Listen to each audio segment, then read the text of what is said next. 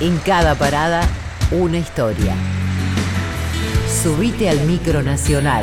Conduce Juan Ignacio Provéndola. Aunque sentó las bases de una organización política emancipada del Reino de España, la Revolución de Mayo de 1810 no determinó la independencia de lo que hoy es Argentina.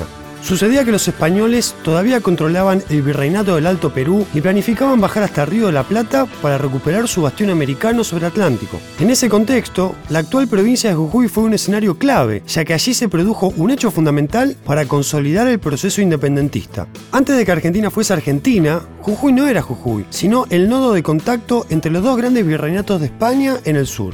Por eso es que las tropas realistas planeaban regresar por esa puerta hacia un suelo que consideraban arrebatado. El encargado de ponerle el torniquete a la embestida española fue el ejército del norte, que Manuel Belgrano tomó diezmado después de varias derrotas, pero que fortaleció a través de una decisión estratégica, el éxodo jujeño. Sabiendo que los españoles bajaban fortalecidos desde la actual Bolivia y que en esas condiciones cualquier batalla era derrota, Belgrano le ordenó a los jujeños empaquetar todo lo que tenían, quemar lo que no podían empaquetar y emigrar en caravana hacia Tucumán en agosto de 1812. Cuando las tropas realistas llegaron a Jujuy, se encontraron con una ciudad vacía y arrasada. Pésima noticia para una época en la que los ejércitos no llevaban provisiones y especulaban con abastecerse en cada conquista. Belgrano imitó la misma estrategia que los rusos le acababan de hacer a Napoleón y que en cierto modo derivarían en la posterior caída del emperador francés, producida justamente el mismo año en el que aquí se declaró la independencia. La idea del éxodo jujeño fue dejarlo todo atrás, para recuperarlo poco después. Es que en los seis meses posteriores se producirían las batallas de Tucumán y de Salta, cuyos éxitos confirmarían la soberanía política de lo que hoy es el noroeste argentino y que servirían de indispensable cimiento para lo que sucedería el 9 de julio de 1816.